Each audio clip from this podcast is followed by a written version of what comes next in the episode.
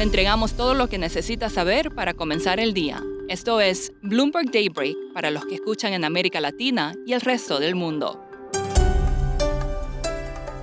Buenos días y bienvenidos a Daybreak en español. Es lunes 17 de octubre y estas son las principales noticias. La libra esterlina sube y también suben los bonos británicos después del anuncio de la eliminación de más medidas del paquete original de recortes de impuestos de la primera ministra Liz Truss. En Europa, las acciones de empresas energéticas y automovilísticas lideran las ganancias en las bolsas y mientras los futuros de Estados Unidos avanzan, con los inversionistas preparándose para la entrega de resultados de empresas clave esta semana, reportarán Bank of America, Tesla y Goldman Sachs Group. Justamente empezamos con Goldman porque David Solomon está sacudiendo las cosas una vez más. La tercera gran reorganización en cuatro años volverá a combinar en una sola unidad sus negocios de gestión de activos y patrimonio privado, según personas familiarizadas dijeron a Bloomberg. También fusionará las operaciones comerciales y de banca de inversión. Todo esto hará que su estructura se parezca más a sus pares en Wall Street y se esperan resultados mixtos para Bank of America y BNY Mellon. Los nubarrones económicos y la presión sobre las tarifas pueden eclipsar el impulso dado por el aumento de los intereses.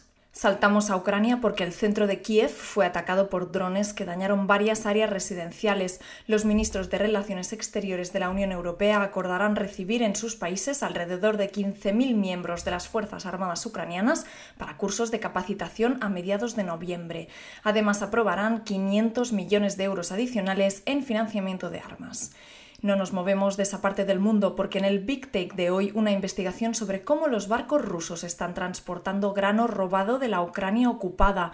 Rusia los hace pasar por cargas legítimas según imágenes por satélite y datos marítimos. Los exportadores están mezclando granos de múltiples puertos y embarcaciones, ocultando el origen de productos básicos como el trigo y la cebada y permitiendo que se vendan grandes volúmenes en el extranjero sin ser detectados.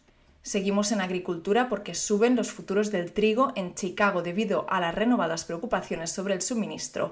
Parte de la razón son las discusiones sobre el futuro del acuerdo de exportación de grano de Ucrania, pero también los cultivos afectados por la sequía en Argentina. El secretario de Agricultura de Argentina, Juan José Baillo, se reunió el viernes con representantes de la industria del trigo del país. Publicará pronto un informe donde detallará los pasos para mitigar las pérdidas por el clima adverso y Brasil propondrá a Ian Goldfan, expresidente del Banco Central del país y actual director del Fondo Monetario Internacional para el Hemisferio Occidental, para dirigir el Banco Interamericano del Desarrollo, según funcionarios del gobierno. Vamos ahora a Chile porque la inflación global y local siguen siendo la principal preocupación de los analistas de mercado. Esta fue la conclusión del Chile Market Chat, organizado por la oficina de Bloomberg News en Santiago. A continuación, Max Pinto, gerente de inversiones y productos en Sura Inversiones, explica cuál es su principal apuesta en este escenario? Hoy día yo te podría decir, la primera cosa que me parece muy atractiva eh, es que hoy día tenemos las tasas más altas en los últimos 20 años a nivel local. Entonces se hace atractivo. O sea, no, es, es interesante. No podría decir que no. Entonces yo te diría, desde estar entre renta variable y renta fija, te diría que nosotros estamos sobreponderando a la renta fija. Corto todavía, probablemente en un rato más, más largo más proteger capital. Hoy día creo que la renta fija tiene retornos que son característicos más de mercados accionarios, de dos dígitos. Positivo, el depósito está dando 10%.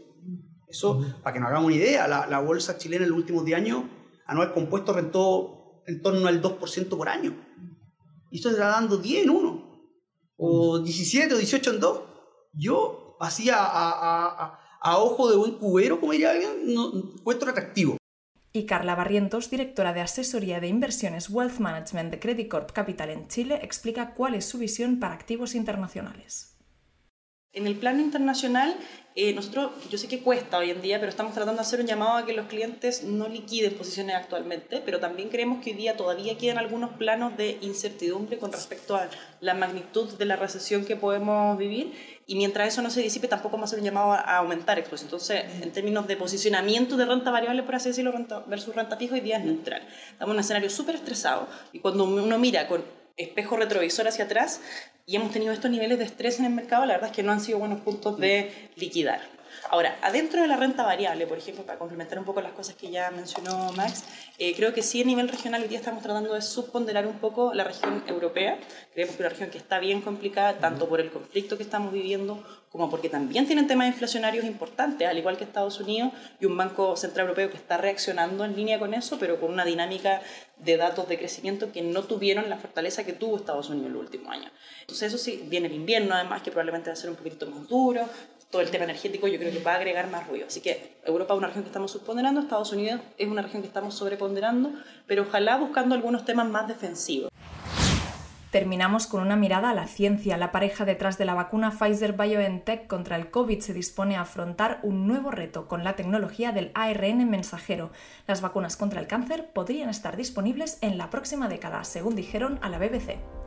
Esto es todo por hoy. Soy Laura Millán. Gracias por escucharnos.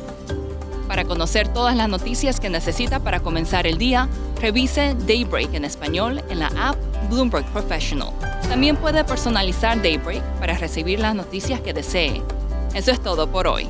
Sintonice mañana Bloomberg Daybreak.